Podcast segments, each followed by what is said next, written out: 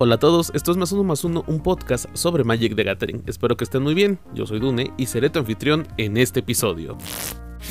En esta semana iniciamos con los spoilers de Commander Legends. Mark Rosewater, en la página oficial de Wizard of the Coast, publicó un artículo con información sobre la expansión de Commander y presentó su spoiler, que es un Placewalker, Tevesh Sat. Aparte de ser Planeswalker y ser de los primeros leaks que hubieron sobre la expansión, ya se confirmó cómo es y las habilidades. También Gavin Berge escribió un artículo sobre la nueva expansión y cómo fueron llegando a esta idea de Commander. Además nos presentó qué viene en cada sobre. En primer lugar, escribió sobre los Planeswalkers sin bordes. Vendrán dos Planeswalkers y cada uno con una versión sin bordes. Estos artes han estado presentes desde hace mucho tiempo para ellos, así que en Commander es la oportunidad de tener cartas viejas con un nuevo tratamiento de su estética. También en su artículo nos escribe cuál será la promo de Buya Box, y es nada más y nada menos que Mana Confluence. Nos escribe también que decidieron que fuera esta carta porque pensaron en una carta que fuera útil para todos los jugadores de Commander y también para uno que otro en Pioneer y Moderno. Y es importante comentarte que la única forma de tener esta promo es comprando una caja de Booster Draft o Collector Booster. Es foil y no vendrá dentro de los sobres.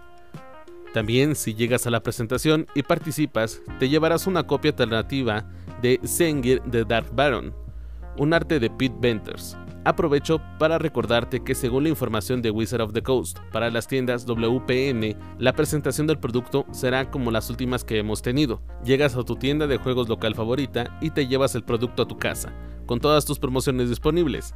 Por desgracia, todavía no podemos hacer torneos de forma física. También nos escribe sobre las criaturas legendarias con el nuevo tratamiento foil. Además de las 69 criaturas legendarias del conjunto principal, también seleccionamos 32 leyendas, reimpresiones populares de la historia de Magic para este nuevo tratamiento. Es importante tener en cuenta que los dos Planeswalker obtienen las versiones sin bordes anteriores en lugar de las versiones grabadas con el nuevo tratamiento. Estos pueden aparecer en los Draft Booster con poca frecuencia y también aparecen en cada Collector Booster. Para las cartas con arte extendido nos escribe lo siguiente.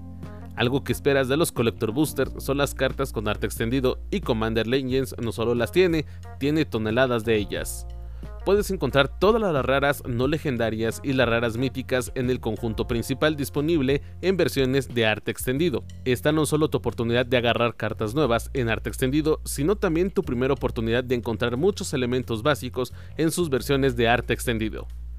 Una cosa realmente emblemática para mí, nos escribe Gavin, de Commander es la cantidad de elementos básicos comunes y poco comunes que hay del formato. Por lo tanto, seleccionamos a mano una lista de 33 reimpresiones comunes y poco comunes para recibir arte extendido también. La regla para que elijamos cartas es que podrían ser cartas que aparecieron en Commander Legends o en los mazos de Commander Legends asociados. En particular, intentamos elegir cartas que fueran a solicitud popular de versiones alternativas como Command Tower, o que aún no tuvieran un montón de versiones alternativas de fácil acceso. Encontrarás cartas de arte extendido, raras o míticas raras y comunes o infrecuentes en Collector Boosters que no aparecerán en Draft Boosters. Quizás se estén preguntando, ¿qué hay exactamente dentro de Commander Legends Collector Boosters? Para aquellos que quieran sumergirse en él, aquí está parte por parte. 5 comunes foil. Esta es una carta foil común del conjunto principal de Commander Legends, en un marco regular, aunque de Prismatic Piper tiene una rareza especial de S, no es común. Puedes abrir una aquí ya que actúa de manera similar a una carta común, y solo como nota, el conjunto principal no tiene tierras básicas, por lo que tampoco abrirás ninguna aquí. Dos cartas foil legendarias poco comunes, raras y o míticas raras. Estas son versiones de marco normal y foil de criaturas legendarias y planeswalkers de la colección. Las cinco combinaciones posibles que pueden abrir aquí son dos infrecuentes, una frecuente y una rara, dos raras, una mítica rara y una infrecuente, y una rara y una mítica rara. Una carta foil no legendaria rara o mítica rara. A veces tiene arte extendido. Puede ser cualquier raro o mítico raro en el conjunto principal que no es una criatura legendaria o planeswalker. Esta carta es foil. Además, aproximadamente el 30% de las veces esto se actualiza a una carta foil de arte extendido, una carta común o poco común de arte extendido, no legendaria. Este es uno de los 33 comunes y poco comunes que reciben este nuevo tratamiento, sin foil. Estas cartas fueron seleccionadas de cartas que aparecían en el conjunto principal o en los mazos de Commander Legends, los Commander Decks. Los comunes y los infrecuentes aparecen por igual. Puedes encontrar una lista de cartas una vez que se haya revelado aquí. Dentro del artículo viene la lista y poco a poco van a ir subiendo los spoilers que se van revelando. También viene una rara de arte extendido o rara mítica no legendaria. Puede ser cualquier rara no legendaria o rara mítica del conjunto principal de Commander Legends, no foil y con arte extendido. Dos foil poco común no legendario. A veces esto es común o poco común con el arte extendido. Estos son dos foil poco comunes del set en un marco normal que no son legendarios. Cada una de estas opciones tiene la posibilidad de convertirse en una carta foil de arte extendido aproximadamente el 20% de las veces. Cuando eso sucede, puede ser una carta de arte extendido común o poco común. Una criatura legendaria poco común foil etched que es el nuevo tratamiento que les van a dar, que puede ser cualquier criatura legendaria poco común del conjunto principal. Esto también puede ser de Prismatic Piper, que es una rareza S. Una criatura legendaria reimpresa Foil Edge. Hemos seleccionado 32 leyendas para reimpresión que no están incluidas en el conjunto, para recibir el tratamiento Edge Independientemente de si su rareza original es rara o rara mítica, todas aparecen aquí como rarezas míticas. Encontrarás una de estos como Prosh en cada Collector Booster de Commander Legends. Una criatura legendaria rara o mítica, rara foil Edge o Planeswalker sin bordes foil. En esta ranura del sobre, para una versión increíble de una carta legendaria Foil Edge, abrirás aquí una criatura legendaria rara, rara mítica, con el nuevo tratamiento Edge, o debido a que los Planeswalkers no aparecen en el tratamiento Edge, la versión sin bordes de uno de los dos posibles Planeswalkers del set. Una ficha de doble cara foil. Commander Legends tiene una gran variedad de fichas geniales, o tokens, y este es el único lugar donde podrás encontrar las foil. En una imagen que dejaron dentro del artículo, pues podemos ver cómo estará distribuido. Cartas de Planeswalker sin bordes se pueden encontrar en Draft Booster y Collector Booster. Promoción de Buya Box, Mana Confluence. Esta es una carta solo que se puede encontrar en una ubicación de las WPN, como algo que recibes por comprar una caja de draft de Commander Legends o Commander Legends Collector Boosters, esto es hasta agotar existencias. Promoción de presentación de Sengir, el Barón Oscuro, esta única carta solo se puede encontrar en una ubicación de las tiendas WPN, como algo que puede recibir de su tienda durante la presentación de Commander Legends hasta agotar existencias. Criaturas legendarias Foil Edge se pueden encontrar ocasionalmente en Draft Booster y aparecen en, varias, en varios sobres, bueno como habíamos leído, dos seguras en cada Collector Booster. Cartas de arte extendido son exclusivas de los Collector Boosters de Commander Legends. Cada paquete tiene al menos dos. Cualquier duda o sugerencia puedes escribir en las redes sociales de Gavin Bergy para que te responda. Ahora sí, ya tenemos la información de Commander Legends y también lo que viene en cada sobre. Cada día irán saliendo los spoilers con los creadores de contenido de Wizard of the Coast. Emocionado por Commander Legends, y si no has intentado este formato, lo intentarás con esta expansión. Como dato adicional, Gavin Bergy y Gavin Bergy como invitado en su canal de YouTube Good Morning Magic presentaron a Crack the Thumbless. También nos cuentan un poco de la historia de este goblin legendario y que por su importancia en la historia, después de su desaparición, otros goblins crearon una religión sobre él, a la cual con mucho gusto me puedo incluir. Sí, amo a los goblins en Magic. Lo que hace Crack es que cuando juegues un instant o sorcery puedes lanzar una moneda, si ganas el volado, copias ese hechizo y eliges nuevos objetivos para la copia, y si lo pierdes regresas ese hechizo a tu mano. También tiene la habilidad de Partner, eso es muy importante. Su coste de mana convertido es de 1 y 1 rojo y es una criatura 2-2. Con este nuevo set de Commander Legends también nos llegan nuevas mecánicas y otras ya conocidas como lo es Partner. Ahora nos presentan la nueva mecánica llamada Encore y algún número que lleva a esta mecánica. Leyendo a Nick Miller en su artículo de Star City Games, nos escribe lo siguiente sobre la nueva mecánica y su spoiler correspondiente. La criatura que presentaron fue Phyrexian Triniform, un golem artefacto 9-9 con la habilidad de que cuando muere crea 3 golems de artefacto 3-3. Su segunda habilidad es en Core 12. En Core 12 pagas 12 genéricos y exilias esta carta de tu cementerio. Para cada oponente crea una copia de ficha que ataque a ese oponente este turno si puede. Ganan prisa, sacrifícalos al comienzo del siguiente paso final. Activa solo como un conjuro la habilidad de Encore. Una habilidad con pago alternativo, como ya sabemos, en Commander cuando una carta tiene exiliar en su caja de texto no necesariamente se cumple. Puedes regresarlo a la mano, sacrificarlo, no sé, lo que sea necesario para mandarlo al cementerio de nuevo y luego abusar de su habilidad una vez más, pagando 12 manás genéricos de nuevo. Esta es solo una de las tantas cartas que saldrán con esta nueva mecánica. Veremos qué tan abusiva se vuelve con el paso del tiempo. Aprovecho este momento para recordarte que puedes escuchar este episodio o los anteriores en varias plataformas como Anchor FM, Spotify, Apple Podcast, Google Podcast, entre muchas otras. También te recuerdo que tenemos Facebook y Twitter, en ambos encuentras al podcast como arroba más uno más uno podcast. Recuerda que el 1 es el número. Te agradezco tu apoyo y el que escuches cada episodio. Espero que antes de terminar el año pueda tener más sorpresas para ti que me escuchas. También te dejo mi Twitter personal, es arroba dune4f, donde comparto mucha información sobre otros temas y otros proyectos de radio que tengo. Tenemos que hablar de quien maneja a Wizard of the Coast en cuestiones financieras. Es nada más y nada menos que Hasbro por si no sabías. Es importante saber sobre las finanzas de la empresa, teniendo en sus filas a muchas franquicias y una de ellas es este juego que tanto amamos, Conozcamos cómo van sus ganancias. Esto ayuda a saber si sube el precio de los productos o se mantiene. De bajar está raro, pero ojalá algún día pase. Hace unos días veía el canal de YouTube de Alpha Investment con su presentador Rudy y comentaba que Magic tiene que duplicar sus ventas y eso haría que Hasbro ganara lo que se habían propuesto como meta. Lo triste es que fue con el producto de Secret Lair, a lo que quiero llegar es que Wizard of the Coast debe cumplir con metas de ventas en cada trimestre para que Hasbro cumpla con sus propias metas. También en cada una de las franquicias y si la franquicia no es rentable, ya sabemos qué les pasa.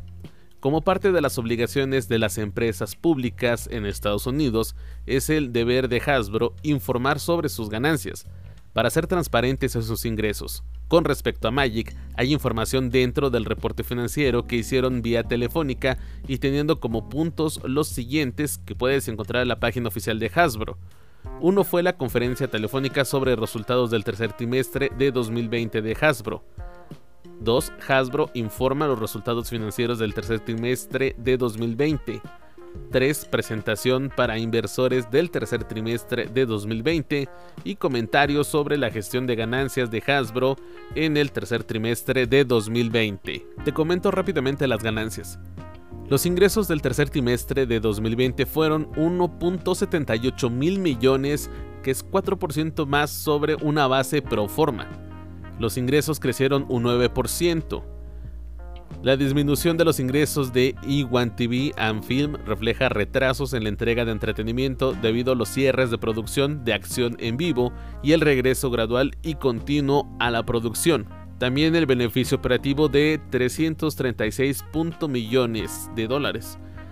El 18,9% de los ingresos, ganancias netas de 220.9 millones o 1.61 por acción diluida beneficio operativo ajustado de 367.2 millones o el 20.7% de los ingresos, una expansión de 230 puntos base año tras año. Ganancias netas ajustadas de 258,9 millones, 1,88 por acción diluida. Liquidez sustancial y acceso en efectivo, incluido efecto al final del trimestre, es de 1,13 mil millones y el flujo de efectivo operativo a la fecha de 494,3 millones.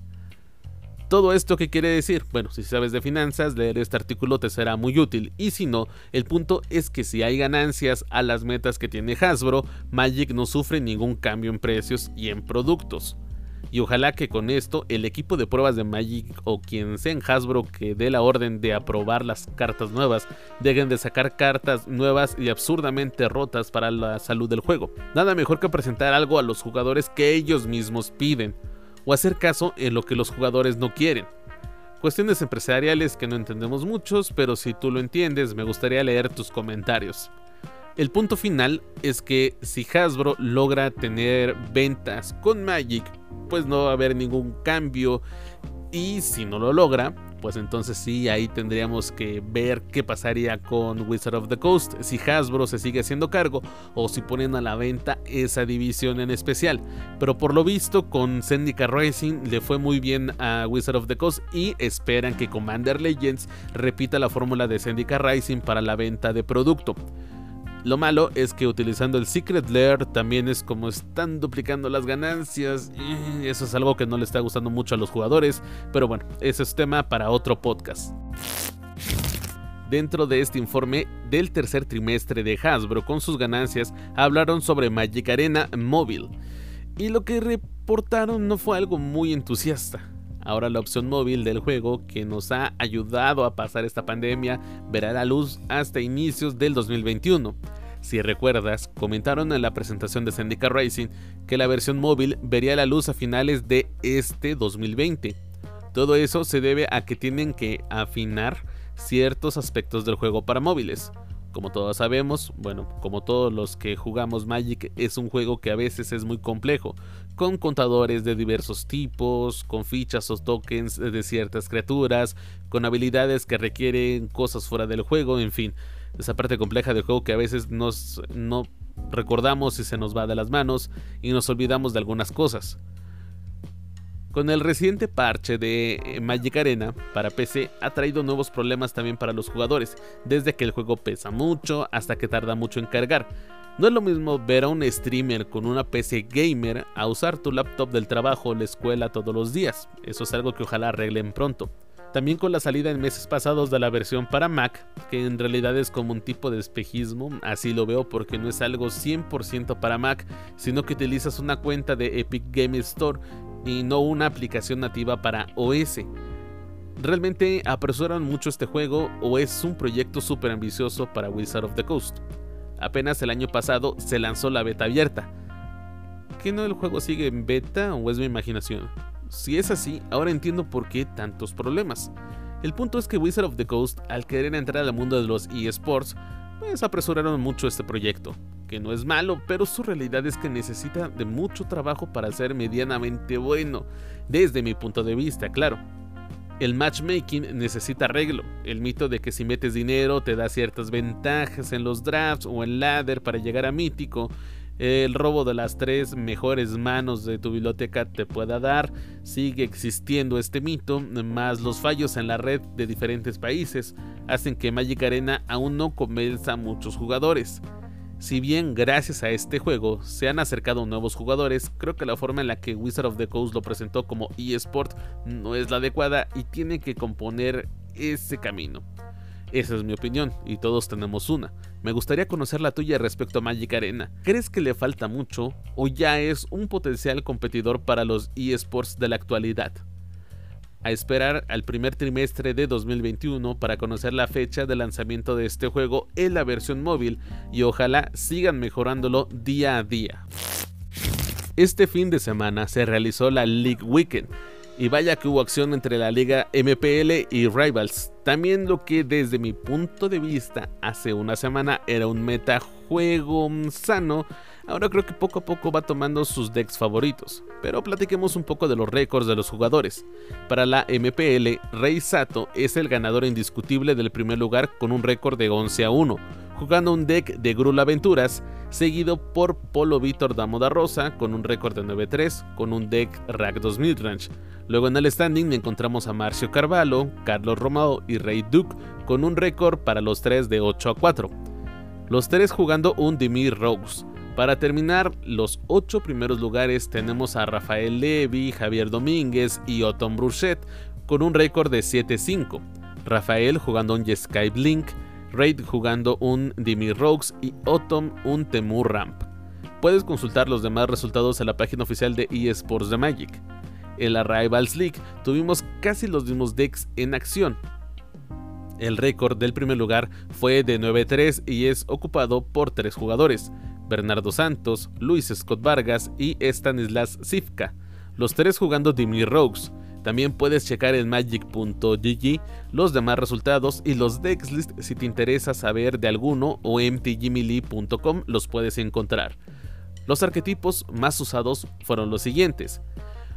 Para la MPL, Dimir Rogues fueron 8 decks, Azorius Blinks fueron 6 decks, Grul Aventuras fueron 4 decks, Temur Ramp 2 y Rack 2000 Ranch 1.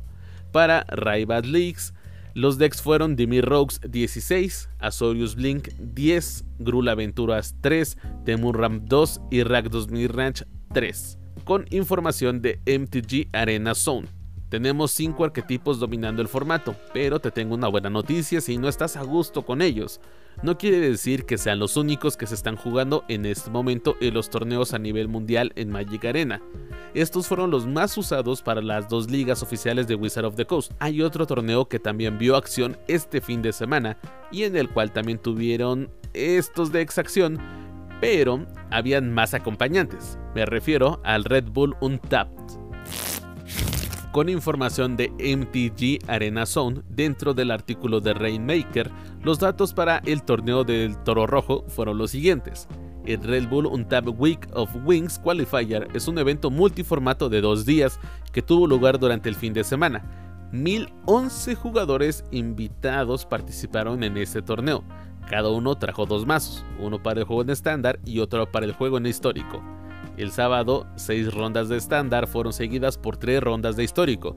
Los jugadores con al menos 18 puntos después de estas 9 rondas avanzaron al domingo, donde se jugaron dos rondas adicionales de histórico y cuatro rondas de estándar.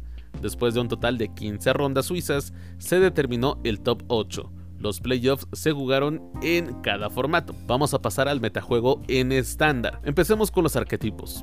Dimir Rogues tuvo un recuento de 181 decks, Grul Aventuras 167 decks, Rakdos Midrange 71 decks, Mono Agro 70 decks, Temur Ramp 57 decks, Dimir Control 52, Doom 46 decks, Azorius Jorion 42 decks, Absan Doom 42 decks, Monogreen Agro 29 decks y Azorius Blink 28 decks. El resto pues fue variado. Aquí hubo una gran variedad en el arquetipo de decks. Ya tenemos decks monocolor, ya aparece el Sperdum, ya aparece el Azorius Jorion, eh, otras versiones de Jorion también. Este metajuego en lo personal me gusta más. El metajuego en histórico fue el siguiente. Se presentaron 194 decks de Grul Agro en Sultai Midrange 158, eh, Control de 4 colores 127, John Sacrifice 109, Mono Red Agro 82, Mono Red Goblins 45, Rakdos Arcanis 36, Azorius Control 34, For Color Midrange 28 y Mono Blue Tempo 18. Como te darás cuenta, en este torneo hubo más variedad de arquetipos de estándar e histórico. No todo fue Rogues y Jorion. Al final comienzo a creer que sigue siendo un formato más saludable que el anterior a los baneos. Ojalá se mantenga así por mucho tiempo. Y que un arquetipo no sea el que tenga desolado a todos en el juego. Además siguen saliendo cada vez más variedad de estos arquetipos favoritos que son Rogues y Jorion. ¿Qué opinas? ¿Qué arquetipo jugabas tú? Me gustaría saber tu opinión en las redes sociales del podcast. Llegamos al final de este episodio de Más Uno Más Uno, un podcast sobre Magic the Gathering. Sígueme en mi cuenta de Twitter como arroba done4f y las cuentas de Twitter y Facebook del podcast como arroba más uno más uno podcast. Recuerda, el 1 es el número. Yo soy Dune y nos escuchamos hasta la próxima.